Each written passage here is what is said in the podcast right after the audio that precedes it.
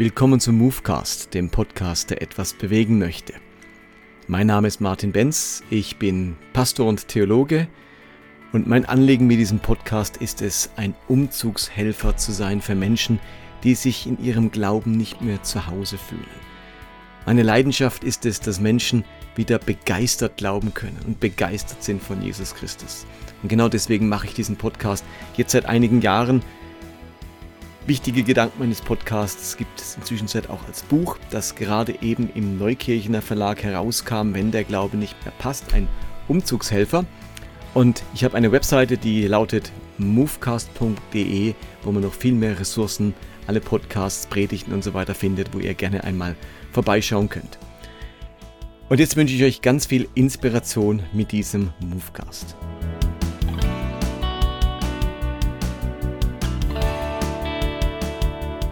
Im Matthäusevangelium stehen folgende Verse. Matthäus 5 ab Vers 13. Ihr seid in dieser Welt so etwas wie Salz, durch das die Menschen wieder Geschmack an Gott finden sollen. Wenn ihr aber eure Salzigkeit verliert, wie soll dann jemand noch Geschmack am Leben mit Gott finden? Dann seid ihr zu nichts mehr Nütze und werdet im Abfall landen. Oder anders ausgedrückt, ihr seid hier, um Licht zu sein, um die Farben Gottes in dieser Welt hervorzubringen.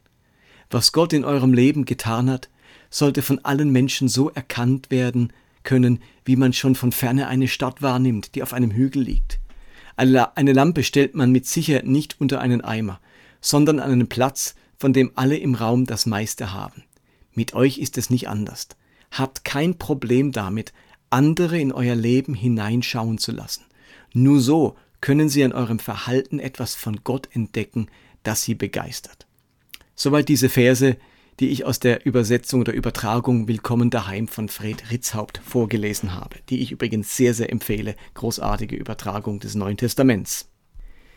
In den kommenden Movecasts veröffentliche ich ein paar Interviews, die ich mit verschiedenen Personen geführt habe, die genau das leben, was diese Verse ausdrücken. Sie wecken wieder Geschmack an Gott. Sie bringen Gottes Farben in der Welt zum Leuchten. Es sind Personen, die eine, die großartige Projekte verwirklicht haben, die Jesus ins Schaufenster ihres Lebens oder ihres Projekts gestellt haben und die mit ihrer Arbeit total inspirierend sind. Und heute spreche ich mit Bettina Becker. Sie lebt mit ihrer Familie in Magdeburg, ist verheiratet, hat drei Kinder, ist Theologin Buchautorin hat das Buch geschrieben, nicht perfekt, aber brillant und das Buch herausspaziert. Sie ist gleichzeitig Theaterpädagogin, hat einen Fußballverein gegründet, ersten FC Knast. Und besonders zu erwähnen ist die Villa wertvoll, bei dem Menschen, vor allem Kinder und Jugendliche, ganz viel Wertschätzung erleben dürfen und Teil sein dürfen verschiedener kreativer Projekte. Und ich habe Sie zunächst einmal gefragt, uns ein bisschen mit hineinzunehmen, was Sie da genau machen und was Ihre Philosophie hinter dem Ganzen ist. Okay, gut. Also ich fange einfach mal an, wo ich hier gerade bin. Das ist, glaube ich, unser größtes Projekt, was wir hier gerade in Magdeburg haben. Ähm, das ist die Villa Wertvoll. Das ist ein Kinder- und Jugendkulturhaus. Und ähm, hier bieten wir für Kinder zwischen drei und 17 Jahren kostenlos Theater, Breakdance und ähm, Tonstudio-Workshops an und haben in der Woche ungefähr 150 Kinder hier. Dazu kommen noch ähm, Schulklassen, Kurse mit Erwachsenen. Ähm, genau, und das ist so unser, unser hauptgroßes Ding. Ähm, wir sind hier im Stadtteil Neue Neustadt, der oft verschrien ist als sozialer Brennpunkt. Das kann man sehen, wie man will. Genau, aber das ist so unser, ja, unser Hauptmittelpunkt von unserer Arbeit. Also von hier, ähm, das ist eigentlich das Entscheidende gerade. Wir haben einen großen Pool von Ehrenamtlichen. Und ich glaube, was das Spannende da gerade ist, wenn man von Außenwirkung spricht oder nach außen gehen, ist, dass ähm, wir als Kernteam hier in der Villa, wir sind 16 Leute, die eine halbe Stelle haben, schon kein evangelikales äh, Trüppchen sind oder kirchliches Trüppchen, sondern ähm, schon allein dieses Team ist total gemischt. Also wir haben Leute, die sich als Christen bezeichnen, als Atheisten oder auch Moslems. Ähm, genau, unsere Ehrenamtlichen sind auch kunterbunt durchgemischt und genau so erreichen wir auch die Kinder und die Jugendlichen. Also dass es einfach ähm, gar nicht wahrgenommen wird als rein christliches Gemeindewesen oder Ort, sondern schon einfach als ein, ein ganz offenes ähm, Angebot, was aber klar eine christliche Ausrichtung hat. Also jeder weiß, das ist hier christlich, aber es ist nicht, ähm, es wird nicht sofort assoziiert damit zu sagen, da sind nur Christen oder es gehen nur Fromme hin, sondern ich würde sagen, von den Kindern, die hier sind, sind 95 Prozent, ähm, die nicht in einer Gemeinde oder in irgendeiner Kirche mit involviert sind. Und was ist euer wichtigstes Ziel für diese Arbeit? Also das größte Ziel, was wir alle gemeinsam teilen, ist, dass sie merken, dass sie bedingungslos geliebt sind und dass sie wertgeschätzt werden. So, also wir haben äh, ganz klare Werte definiert und die zwei Oberwerte, sage ich mal, sind ähm, Vertrauen und Wertschätzung. Wir wollen ähm, den Kindern zeigen, dass sie es wert sind, dass man ihnen vertraut, dass sie Dinge können und dass sie gesehen werden und ähm, dass sie hier einen Ort haben, an dem sie wissen, sie können so sein, wie sie sind. Deswegen haben wir auch ein psychologisches Beratungsangebot und ähm, ja, machen einfach ganz viele Dinge, die immer dazu führen, dass die Kinder erstmal spüren, sie werden gesehen. Also wir sind noch gar nicht an dem Punkt, wo man sagt, ähm, was ich so jetzt aus evangelikalen Sachen früher gelernt habe, ne? Schuld erkennen, Leben zu Jesus und sonst irgendwas. Das ist gerade in Magdeburg, was ja ein größtes Teil atheistisch geprägt ist, ähm, sind wir erstmal an einem Punkt zu sagen, okay, du bist da, du bist wertvoll, du bist geliebt ähm, und du kannst etwas. Und ähm, also wir sagen immer so, Gottes Liebe weitergeben, aber erstmal einfach durch uns, weil wir gerade da sind. Gott ist für sie so ein abstrakter Begriff so weit weg, dass, dass, wir, ähm, dass wir ihnen das nicht sofort um die Ohren knallen, sondern sie eher erlebbar lassen machen, dass, mhm. dass sie gesehen sind und wertvoll sind. Und würdest du sagen, dieser Ansatz Schulderkenntnis, Bekehrung und so weiter, dass der grundsätzlich ein Stück weit überholt ist oder ist das nur bei euch nicht relevant oder würdest du dem gegenüber grundsätzlich eher kritisch sein und sagen, da brauchen wir neue Ansätze? Uh, überholt ist, glaube ich, überhaupt null und nichts und gar nichts, weil ich ähm, Menschen erlebe, die, für die genau das ein Thema ist, Schuld. Ja, mhm. so. Und da ist es ganz wichtig, dass man über sowas reden kann und dass man da die Möglichkeiten hat. Genauso erlebe ich aber Menschen, die erleben, dass Scham ein großes Thema ist. Ja, das ist ja gerade immer so die Frage, ist es, können wir sprechen von einer Schuldkultur oder von einer Schamkultur? Ähm, auch das ist ganz wichtig. Ich würde aber sagen, bei all diesen Fragen, ob es jetzt Schuld ist oder Scham oder eine Angstkultur, dieser Ansatz geht immer von einem Defizit aus. So, also es geht immer davon aus, ähm, oh, der Mensch ist voller Scham, der Mensch ist voller Schuld. Mhm. Und wir gehen nochmal von der anderen Seite dran und sagen, boah, der Mensch hat ganz viel Potenzial, der Mensch ist wunderschön, der Mensch ähm, kann ganz viel Hoffnung und Lebendigkeit vermitteln. Und das ist jetzt zuerst mal unser Ansatz, also gar nicht zu gucken, was sind für Defizite da, was ist für ähm, was sind für Sorgen da, sondern erstmal zu gucken, was ist für ein Potenzial da und das zu stärken. Und dann kommt man irgendwann an die Defizite. Also von daher würde ich gar nicht sagen, dass irgendein Ansatz überholt ist, sondern dass bei uns dieser Punkt erstmal ist, ähm, zu gucken, was können die Kinder und auch was können unsere Ehrenamtlichen Gutes. Also das ist vielleicht, wenn ich jetzt mal kurz ausschweife, wir haben ja eine große ehrenamtliche äh, Gemeinschaft, ähm, die auch größtenteils nicht fromm sind irgendwie. Ich merke, dass die Bock haben, einfach sich mit einzubringen und ähm, diese Welt schöner zu machen und die Gesellschaft besser zu machen. Und dass sie da Lust haben, in unsere Gemeinschaft mit hineinzukommen, weil sie merken, sie können hier irgendwas zur Gesellschaft beitragen. Und dann kommen wir in einem zweiten Schritt oft oder im vierten, fünften Schritt in persönlichen Gesprächen ähm, über diese Themen wie Schuld oder Scham oder so zu reden. Aber der erste Ansatz ist, boah, du kannst was dazu beitragen, dass die Welt schön wird. Aber da spricht, dahinter steht für mich auch ein bisschen ein anderes Menschenbild als das typisch Evangelikale, weil das ist tatsächlich so defizit-schuldorientiert. Wie kommst du da zu einem anderen Ansatz? Also was sind äh, deine Überzeugungen dahinter? Oder liest du, hast du eine andere Bibel? Oder also wie kommst du zu so einem Menschenbild?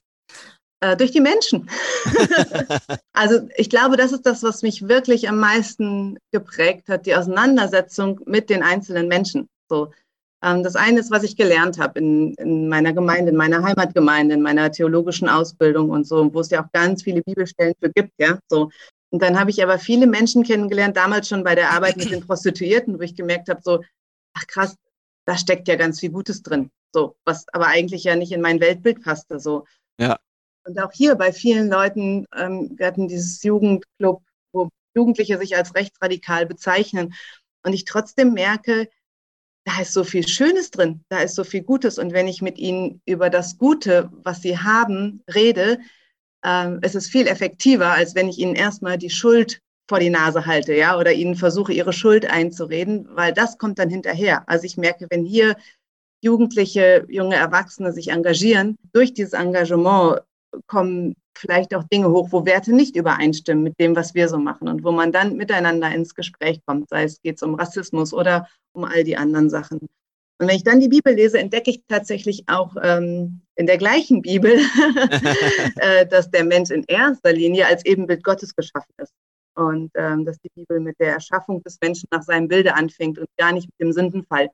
Und ich glaube, wir ja. haben manchmal äh, den Sündenfall, ich, ja, vielleicht zu hoch bewertet oder das, was Jesus getan hat, zu niedrig bewertet. Ja, also irgendwie habe ich das Gefühl, wir haben die Schöpfung und das, was nach der Kreuzigung passiert ist, haben wir oft weggetan und sind bei diesem des Menschenherzes böse von Jugend an, mhm. äh, wo man ja auch über den Kontext des Textes ähm, sehr streiten und diskutieren kann.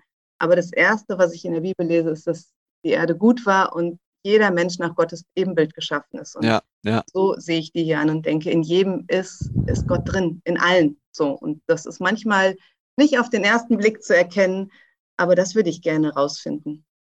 Also damit bringst du schon ganz viel eurer Werte und Grundüberzeugungen zum Ausdruck. Jetzt, dass diese Grundüberzeugungen irgendwann in einem in einer Villa wertvoll landen oder in irgendeinem anderen Projekt. Wie, wie kommt's, wie entsteht sowas? Also wenn sich, wenn wir uns als Gemeinde überlegen, wie kann aus unseren Überzeugungen ein Projekt werden, wie passiert sowas? Ähm, das fällt ja irgendwie nicht vom Himmel und gleichzeitig braucht es wahrscheinlich auch ganz viel göttliche Führung. Wie war das denn bei euch? Ja. Also der Anfang war, dass äh, mein Mann und ich vor 13 Jahren nach Magdeburg gegangen sind, zu zweit und wir kein Konzept hatten, keinen Plan, gar nichts, sondern nur gesagt haben, wir wollen gucken, was passiert. Wir wollen uns auf die Stadt einlassen. Und dann haben wir ganz viel ausprobiert. Wir haben Projekte angefangen, haben gemerkt, das hat nicht funktioniert. Wir haben andere Dinge gemacht, wir sind gescheitert. Und irgendwann haben wir ähm, immer mehr Leute kennengelernt hier in der Stadt und haben gemerkt, mhm. boah, die haben, haben irgendwie eine gleiche Vision, haben eine gleiche Idee. Und dann haben wir uns mit denen zusammengesetzt. Da war ein Psychologe dabei, da war eine Hebamme dabei, da war der Geschäftsführer von einem kulturellen Zentrum dabei, ein Schulsozialarbeiter. Und dann haben wir zusammen einfach rumgesponnen und haben gesagt, was, was wäre denn so ein richtig geiler Ort, so eine richtig coole Aktion, auf was hätten wir auch Bock? Mhm. Genau. Und dann äh, kam dazu die ganze göttliche Führung, dass zum richtigen Zeitpunkt auch diese Villa fertig war und äh, frei war, dass wir die mieten konnten. Also die Sachen kamen nach und nach. Aber es hat, wenn man sieht, dass die Villa wertvoll, so wie sie ist, drei Jahre alt ist, denkt man, boah, das ging wahnsinnig schnell. Äh, wenn ich aber überlege, dass wir seit 13 Jahren hier in der Stadt sind, dann hat es auch sehr lange gedauert und mhm. viele Netzwerke und viele Wege zu gehen, wo man wo wir wirklich die Stadt kennengelernt haben, glaube ich, und ähm, gemeinsam geguckt haben mit Menschen aus dieser Stadt, was kann Schönes entstehen. Also es ist kein Projekt von uns, die ja nun mal aus dem Westen kommen und sich dort was Schönes ausgedacht haben, die das hier umsetzen, sondern es ist ein Projekt, was durch Menschen aus Magdeburg mit entstanden ist. Und fragst dich manchmal, warum hat es so lange gedauert? Warum ist es nicht im ersten, zweiten Jahr passiert oder so? Also was ist das Wertvolle an der Zeit, nenne ich es auch mal des Scheiterns, des Ausprobierens? Ähm, also das wäre ganz furchtbar gewesen, denn A, kannten wir da noch nicht so viele Menschen. Das hätte gar nicht funktionieren können, also nach zwei Jahren. Ähm, Christian, ein Freund von uns, sagte, als wir das gegründet haben, sagte, naja, ein Vorteil ist, wir sind krisenerprobt. Und ich glaube, dass auch ein Stück Lebenserfahrung ähm, damit reingespielt hat, dann, dass wir das hier machen können, dass wir ähm, unsere Werte nochmal sehr feilen durften oder auch wirklich nochmal, also ich mein Menschenbild und mein Bild von Menschen hier in Magdeburg auch nochmal komplett überprüfen durfte und musste und wirklich mich im Nachhinein die ersten zehn Jahre hier komplett als Lernende gesehen habe. Ähm, ich musste eine neue Sprache finden für meinen Glauben, also neue Worte finden, weil ich gemerkt habe, die Sachen, die ich, die ich gelernt habe im Westerwald, wenn ich die hier sage, wie ich sie sage, versteht sie keiner oder sie werden falsch verstanden. Ja, und dann einfach zu sehen, was bedeutet das, wenn hier mein Freund sagt, äh, mit dem ich Theater spiele, ich bin Atheist? So, was meint er damit und was steht dahinter? Und was ist, wenn der nächste sagt, ich bin Agnostiker und der nächste Ignostiker und keine Ahnung, ja? Und wenn alte Leute sagen, ähm, die Mauer muss wieder her, was meinen sie damit, ja? Und wenn Menschen Angst haben hier vor geflüchteten Leuten, was, was bedeutet das, ja? Und da musste ich einfach oder darf immer noch ganz, ganz viel mhm, lernen. Mhm. Deswegen wäre es glaube ich, ganz schade gewesen, wenn es nach zwei Jahren entstanden wäre. Und äh, hast du eine, eine Perspektive oder eine Vision oder einen Traum? Was würdest du in Magdeburg gerne noch machen? Oder sagst du, Villa wertvoll ist so allumfassend oder so nimmt mich so in Beschlag, ich habe gar keinen Freiraum zu träumen? Oder gibt es das, so sagst, wenn ich unsere Gesellschaft anschaue, wenn ich vielleicht nicht nur Magdeburg, Deutschland anschaue oder die Jugend oder wie auch die Alten anschaue, gibt es was, wo du merkst, boah, mit diesem, dieser Weltanschauung, mit diesem Menschenbild, da brennt mir was unter den Nägeln.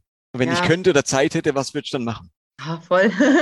also das eine ist, dass wir ja, ich weiß nicht, ob man das hier durch den Bildschirm sieht, auf dem gleichen Grundstück noch eine Villa steht, die noch leer ist. Oh. äh, genau, die wir gerade hoffen, einfach anzumieten, weil wir unser Programm, also wir platzen hier aus allen Nähten, wir würden das Programm gerne ausweiten. Ja, so das wäre das Erste dass mehr Kinder und Jugendliche herkommen, dann träumen wir davon, irgendwann noch eine Kita zu gründen und eine Schule. Also wie cool wäre es, eine Schule zu gründen, genau mit diesen Ideen von, das Kind ist wertvoll, das Kind kann was, man kann dort Theater spielen und alles Mögliche zu machen. Ähm, dann würde ich gerne danach irgendwann eine, so eine Villa wertvoll, also sowas wie es für Erwachsene machen, ja, für, äh, für Senioren, also dass es einfach viel mehr Orte gibt, wo, wo die Leute sich entfalten können, wo sie kreativ werden können. Und wenn du jetzt euren Weg so anschaust, jetzt in der, in der Villa oder auch mit, mit, dem Fußballverein und so weiter, was erlebst du als besondere Herausforderungen? Was können so Stolpersteine sein, wenn man eben so eine Arbeit anfängt? Auch jetzt, wenn euer Mitarbeiterteam so sehr unterschiedlich ist mhm. ja, und, und ähm, vielleicht der Glaube tatsächlich jetzt weniger das verbindende Element ist wie eure, nenne ich es mal, euer Menschenbild oder so. Mhm. Also ich erlebe herausfordernd, ähm, ich komme gerade aus einem Gespräch mit einer Lehrerin und da geht es um die Zusammenarbeit mit einer Schule. Ähm, ist auf die Kommunikation in, manchmal in Schulen, manchmal in Ämter, also sowas. Ich merke, dass wir gute Kontakte brauchen. Das war anfangs waren wir da nicht so gut drin. Ich glaube, da waren wir auch ein bisschen naiv ähm, zu den Behörden, ja, zu, zum Jugendamt, zum Ausländeramt, zur Ausländerbehörde, zum Bauordnungsamt. Also das haben wir uns, glaube ich, anfangs ein bisschen leicht vorgestellt und dachten, so, dann schreibst du einen Antrag und wir sind doch toll und machen doch was Gutes, das müssen die doch auch gut finden, ja. okay. Genau, und da einfach zu merken, nee, es gibt eine Sprache, die man auch sprechen muss, es gibt Bedingungen, die man erfüllen muss für Anträge und so. Ähm, sich da reinzufuchsen, das war viel Arbeit. Ich glaube, da haben wir sehr viel gelernt. Ja. Hm. Glaubensmäßig äh, erlebe ich im Mitarbeiterkreis das eher als Bereicherung, dass wir so unterschiedlich sind, weil uns das hilft, auch Kindern und Eltern gegenüber sehr sensibel gegenüberzutreten. Ja. Ähm, und nicht überfahren zu wirken, ja, und trotzdem unseren Glauben zu leben. Also wir haben jetzt ähm, so einen Gebetsbriefkasten hier installiert in der Villa Wertvoll und haben dann auch als Team darüber diskutiert, was soll denn da draufstehen? Ja, so wer soll denn da sein? Also einfach die Idee ist, dass Jugendliche ihre Gebetsanliegen reinschmeißen ja. und wir dafür beten. So. Ähm, und dann waren Diskussionen, ja, wollen wir die dazu ermutigen? Was steht da drauf? Muss da ein Bibelvers drauf? Oder ähm, darf da auch ein muslimisches Kind was reinwerfen? Ja, und so, also einfach da zu merken, das ist eine Bereicherung, darüber zu diskutieren. Und ähm, wie habt ihr euch entschieden? Was darf jetzt rein? Unsere FSJlerin hat gesagt, besser kein Bibelvers, ähm, damit auch meine atheistischen Freundinnen da ihre Sachen reinschmeißen können. Und dann habe ich gesagt, das finde ich total gut, weil das ein Bibelvers auf einem Briefkasten klebt, wird nichts an der Macht des Gebets ändern. Und ähm, genau, wir haben einen ganz schönen Text entwickelt, der jetzt da drauf steht. Mhm. Und wenn da sollte jemand Texte reinschmeißen oder anliegen, werde ich dafür beten. Und dann wird die Gemacht des Gebets für sich sprechen. Also ja.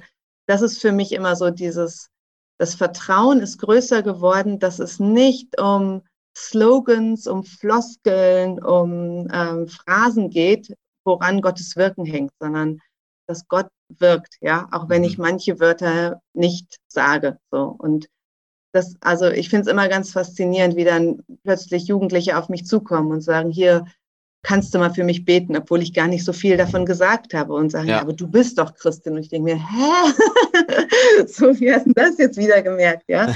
Oder ein, ein ehrenamtlicher Mitarbeiter sagt, ähm, ähm, ich würde gern beten lernen, ja? So, das ist Genau. Spannend. Hast du noch so, ich finde es immer so faszinierend, solche Stories. Hast du noch ein paar Geschichten für uns, was, so, was du so erlebst und denkst, wow, das, das zeigt so eben, wie, wie sehr sich diese Arbeit lohnt oder wie Gott da am Wirken ist oder was dich so glück, glücklich macht, wenn du solche Geschichten miterleben darfst bei Kindern oder Jugendlichen? Also eine Geschichte fand ich spannend, da war eine Jugendliche, wir saßen dann im Garten und ich weiß, ich weiß echt nicht mehr, wie, wie wir drauf kamen, aber es ging auch um Beratungsangeboten. Und dachte, Boah, was ich cool finde, also sie ist komplett atheistisch aufgewachsen, auch ganz äh, da immer noch sagt, sie ist Artistin, aber es wäre doch so was cool wie so ein gibt doch so einen, so, einen, so einen Beichtstuhl, ja, wenn wir so einen Beichtstuhl hier hätten, ja, so, und dann kann man da reingehen und sagt seine Sachen und auf der anderen Seite hört jemand zu, dann geht man wieder raus. ich denke so, okay, stellen wir uns jetzt hier einen Beichtstuhl in den Garten, also äh, total geil, ja, also solche, solche Stories einfach oder ähm, wir haben so einen Segen, den wir am Schluss immer sprechen, ja, der auch ganz niedrigschwellig ist, ja, und wo dann äh, wirklich äh, ein Jugendlicher ankommt und sagt, boah, das war so schön, jetzt weiß ich, dass ich wertvoll bin. Oder mhm. ein, ähm, ich habe diesen vorgelesen und das, das Fremdste, was drin vorkommt, ist ähm, dein Glaube, deine Liebe, deine Hoffnung. So und dann war so ein alter DDR-Sportlehrer dabei, ja, der war den ganzen Tag beim Schulwirken dabei und der guckte immer schon so grummelig. Und ich dachte, uh, den jetzt zum Schluss vorzulesen. Und dann kam er danach an auf mich und sagte, hm, Glaube, Liebe, Hoffnung. Da ist was dran. Habe ich auf einer Beerdigung jetzt zum ersten Mal gehört vor zwei Wochen, aber machen Sie mal weiter. und dann merke ich, da, da, da kommt ganz langsam was da rein, ja. So es ist, oder nee, es kommt nichts rein, es ist schon da, Gott ist schon da, ja. ja. Und ähm, Gott geht seine, seine Wege mit denen. Und ich glaube, wir dürfen uns nicht abschrecken lassen von, von Labeln, die sich manche Menschen geben. Ja, so, also mhm. früher habe ich gelernt, es ist egal, ob jemand Baptist ist oder Brüdergemeindler. Und jetzt denke ich mir, es ist egal, ob sich jemand als Moslem oder als Atheist bezeichnet. Das ist, ähm, Gott ist da und geht wow, spannend, seine ja. Wege. So und dieses Vertrauen, also das ist bei mir größer geworden, weil ich merke, ich kann durch Diskutieren ist ganz schwer, ja. So manchmal, manchmal schon mit ein paar Freunden, die ähm, vielleicht so akademisch unterwegs sind, da kann man auch mal sich schöne Schlachten liefern. Aber gerade bei den Kindern und Jugendlichen merke ich, ist es viel mehr da, ihnen einfach, einfach diese Liebe zu geben und dann zu vertrauen, Gott, Gott zeigt sich denen. Also ich muss das nicht alles machen und ich muss ihnen auch nicht alles erklären. Und dass sie schlecht sind und dass sie Schuld haben und dass sie Fehler machen, das hören sie oft genug in ihrem ja, Leben. Also das ja, ja. brauche ich eigentlich keinem einreden. Ähm, aber dass sie wertvoll sind und mhm. dass so wie sie sind, dass es alles gut ist, das ist, ähm, das ist, glaube ich, das Evangelium, was wir hier erstmal leben dürfen. Wow, total spannend. Hey, zum Schluss vielleicht noch die Frage, wenn eine Gemeinde, eine Kirchengemeinde sich wieder die Fühler ausstrecken möchte, wieder sagen, wir wollen nach außen orientiert werden, was hältst du für uns für einen Rat? Wenn wir dich jetzt so als Gemeindeberaterin in deiner, mit der in deiner Erfahrung äh, einladen würden, was würdest du uns da sagen? Also äh, für mich sind zwei Sachen, die, an die ich gerade so denken muss. Das eine ist, ich bin immer geprägt von diesem Satz von, ich glaube, von Paul Deitenbeck ist das hier, wo deine Leidenschaft auf die Not der Welt trifft, das ist deine Berufung. Wo ich mir denke, überlegt als Gemeinde, was ist eure Leidenschaft? Also was ist das, was ihr wirklich gut könnt und worauf ihr Bock habt? Denn all das, was hier in der Villa passiert, das, was, was wir selber total gerne machen. Also ich spiele für mein Leben gern Theater. Das ist total cool. Da muss ich mich jetzt nicht zu zwingen. Und dann die Frage, was ist denn die Not in eurer Stadt? Also wo ist denn, wo ist denn der Bedarf da? Und dann im zweiten Schritt, wenn ihr das wisst, würde euch Mut machen, ganz viel mit Leuten aus eurer Stadt zusammenzuarbeiten. Mit, e, also ganz viele Ehrenamtliche mit reinzuholen, ob die glauben oder nicht glauben, dass ihr euch da vernetzt, weil ähm, Ehrenamtler sind so ein riesiges Potenzial und wir haben das vielleicht auch noch eine Besonderheit. Wir haben eine Stelle geschaffen, eine ähm, Seelsorgerin für unsere Ehrenamtlichen. Sie ist Psychologin und christliche Seelsorgerin und die begleitet die Ehrenamtlichen in einem Erstgespräch und ähm, das ist für uns, glaube ich, eines der größten Arbeitspunkte, der aber so nebenbei läuft, weil das die Leute sind, die selber den Kindern was Gutes tun. Und ähm, ich glaube, wenn das eine Gemeinde machen würde, also sich noch viel mehr zu vernetzen, dass Leute einfach mit euch diese Stadt schöner gestalten können, ohne dass sie vielleicht erstmal euren Glauben teilen, sondern einfach Teil dieser wunderbaren Gemeinschaft sein dürfen ähm, und die auch noch gut aufgefangen werden dürfen. Ich glaube, dann kann ganz viel passieren, weil die Stadt merkt, oder die Menschen merken, ihr seid mit denen gemeinsam unterwegs. Ihr gebt denen nichts von oben herab, sondern ihr braucht sie und sie brauchen euch und ihr könnt zusammen unterwegs sein. Ja. Also vielen Dank für, das, für die inspirierenden Gedanken von dir. Sehr gern. Ich wünsche euch alles Gute und ganz viel Freude und ganz viel Mut zum Scheitern. ja, dass es auch schiefgehen darf. Also, dass, dass auch Dinge nicht funktionieren. Das finde ich ganz wichtig. Nehmt es mit Humor. Und das war Movecast für heute. Schön, dass ihr dabei wart. Ich hoffe, es hat euch inspiriert. Ich freue mich über Rückmeldungen, über Feedback. Am einfachsten über die E-Mail-Adresse info at movecast.de oder feedback at movecast.de. Ansonsten, be blessed. Bis zum nächsten Mal. Bye bye.